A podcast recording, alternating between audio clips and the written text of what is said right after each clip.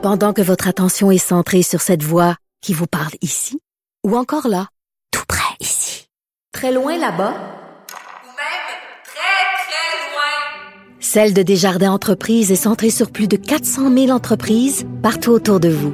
Depuis plus de 120 ans, nos équipes dédiées accompagnent les entrepreneurs d'ici à chaque étape pour qu'ils puissent rester centrés sur ce qui compte, la croissance de leur entreprise.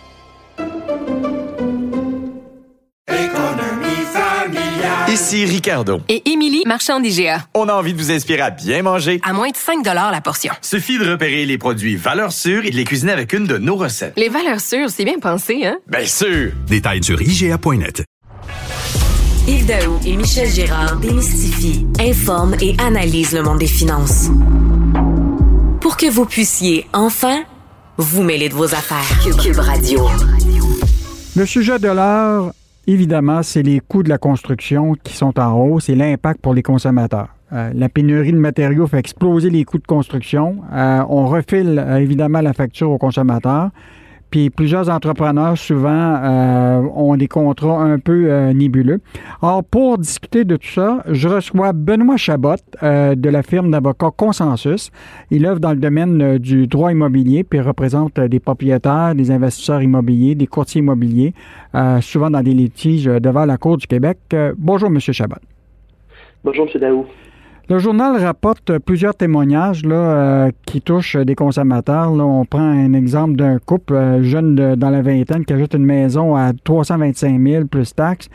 Euh, ils sont supposés de signer leur chez le notaire au 7 mai, puis là, ils apprennent quelques heures avant que l'entrepreneur dit que ça va leur coûter 50 000 de plus.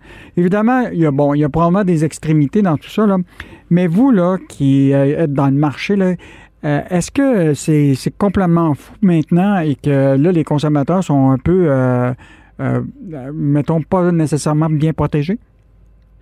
Ben, en fait, oui, je suis d'accord avec ça. C'est fou sur le marché en ce moment. Ça fait un an que dans toutes les facettes de l'immobilier, que ce soit le neuf usagé, euh, c'est la frénésie. Il y a beaucoup de litiges.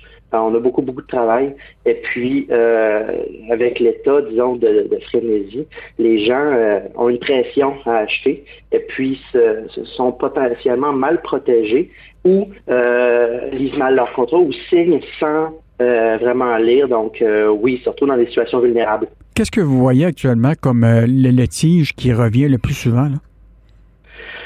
Le litige qui vient le plus souvent, c'est des litiges de toutes sortes dans le cadre de transactions. Donc, Mhm. euh, que ce soit au niveau de la hausse des prix ou que ce soit au niveau de, de travaux en extra, dépassement de coûts, retard. Donc, en cours de contrat, à partir du moment où on signe un contrat préliminaire jusqu'à la vente chez le notaire, il y a beaucoup, beaucoup de, euh, de petits, moyens ou gros litiges qui surviennent. Euh, on dit souvent que les entrepreneurs ont des clauses dans les contrats là, qui, qui prévoient qu'ils peuvent reviser si jamais il y avait des augmentations de prix. Est-ce que c'est standard ou c'est euh, plutôt anormal qu'il y ait ces clauses-là?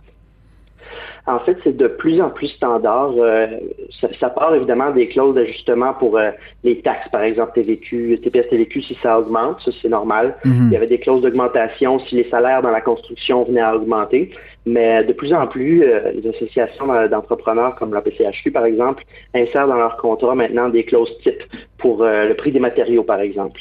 Donc euh, oui, c'est relativement standard. Puis des clauses comme ça ont été reconnues comme étant valides.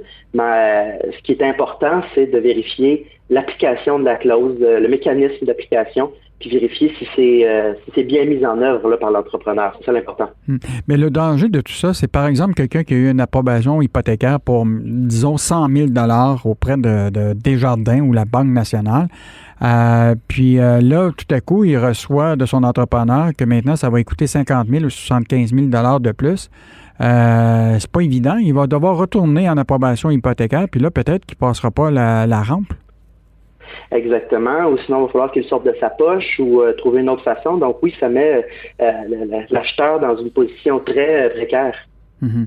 on, a vu récemment, il y a une association qui est, sortie du, lot récemment, une association qui représente les, euh, consommateurs pour les garanties de construction. Et euh, c'est la première fois qu'on voyait autant de témoignages de gens qui disent euh, ça n'a pas de bon sens. Il y a de plus en plus de, litiges. De... Comment les gens peuvent mieux se protéger selon vous? ben, c'est de s'informer à chaque étape. Donc, euh, à partir du moment où on commence à magasiner une, une maison, il faut comprendre euh, les, enjeux juridiques ou les enjeux euh, de, ce que ça entoure. donc, les contrats qu'on signe, il faut aller lire sur les sites justement comme les, sites d'information de, l'association pour la qualité dans la construction.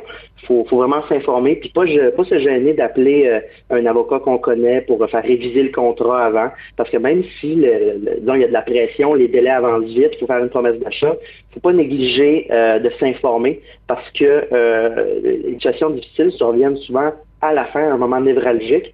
Puis c'est là qu'on se met à réviser le contrat, puis on voit, ah ben c'est vrai, finalement, il y avait cette clause-là, puis je ne m'étais pas préparé par rapport à ça. Mm. Donc c'est vraiment s'informer à tout moment dans, dans la démarche.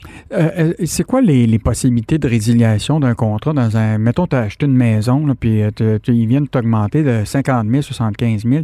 Est-ce que c'est facile pour les consommateurs de résilier un contrat quand, dans, le, dans le cadre de ça? Ben, ça dépend évidemment de chaque contrat. Il y a tout le temps des, euh, clauses spécifiques par rapport à ça. Mais si on prend pour acquis que euh, l'augmentation est justifiée, que l'entrepreneur euh, a le droit en vertu du contrat d'augmenter le prix, qui a respecté le contrat à la lettre, souvent ces clauses-là vont permettre aux clients d'obtenir le remboursement de toutes les sommes qu'il a versées sans problème. Et souvent, c'est pas ça le, tant le problème parce que l'entrepreneur, ça va lui faire plaisir de rembourser les accounts parce que lui, de l'autre côté, il va se retourner puis leur vendre plus cher. Mhm. Donc souvent, c'est pas là que, que, le problème réside. Mhm. Bien, merci beaucoup, euh, Monsieur Chabot, pour euh, cette analyse, là, pour comment les, euh, les, consommateurs peuvent mieux se protéger euh, dans des cadres d'augmentation pour des contrats, de, soit de rénovation ou d'achat de maisons neuves. Donc, c'était Benoît Chabot, qui est maître avocat chez Consensus, spécialisé dans le domaine du droit immobilier. Merci, Monsieur Chabot.